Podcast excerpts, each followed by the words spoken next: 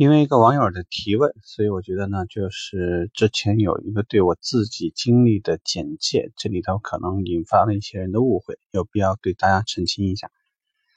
那我呢，因为是三十岁才入车行，在这之前有一年半的保险从业经验，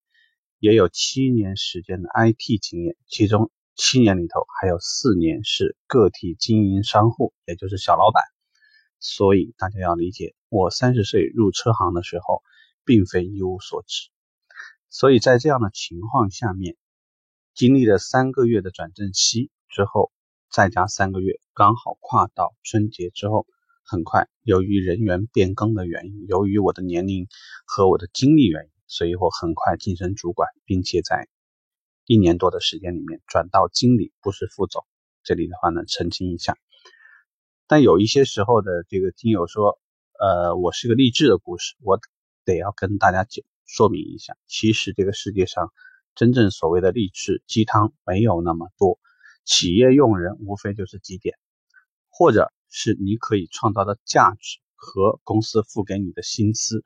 比较起来呢，哪一个更划算，或者就是一种在适当的时候你出现了整个在这个团队当中是一个最佳的人选。我们说呢，一个人三十岁到四十岁是一个人可能在这个一辈子当中最好的年华，而我刚好这么最好的年华呢，就在汽车行业，仅此而已。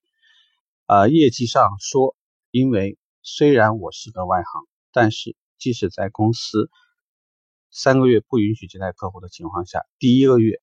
纯粹呢，就像我给大家描述的，给大家做营地。去复印啦，去洗车啦，去做一些打杂的工作，但是依然刚好赶上全年十二月和一月，就是年前那段时间，所以第二个月卖了五台车，第三个月直接销售了十台，这个也为我未来打了一定的基础。所以在这里说呢，没有什么事情是凭空来的，刚好呢，只不过我用我积累的经验，配合正好还算比较旺盛的学习能力。和我进入到这个行业的决心，所以才成就我说在那个时间里面有一个比较快速进入到管理岗位这么一个经历。想跟大家说明的事情其实很简单，就是如果说你现在想要找一个成功的案例，想要找一个所谓的这个鸡汤，或者找一个这个嗯迅速能够提升的这么一个例子去激励自己，我们只能说呢。如果你不具备是什么关系户，也不是某某人的某某人，同时呢又不具备呃非常超前的这种非常厉害的这种能力，那我想呢，其实任何幸福都要靠自己一步一步的摸索，一下一下的积累来。所以不管你现在处在销售的哪一个层级，都要坚信，只要你努力呢，就一定会有积累，只要有积累。你一定就会成功，OK，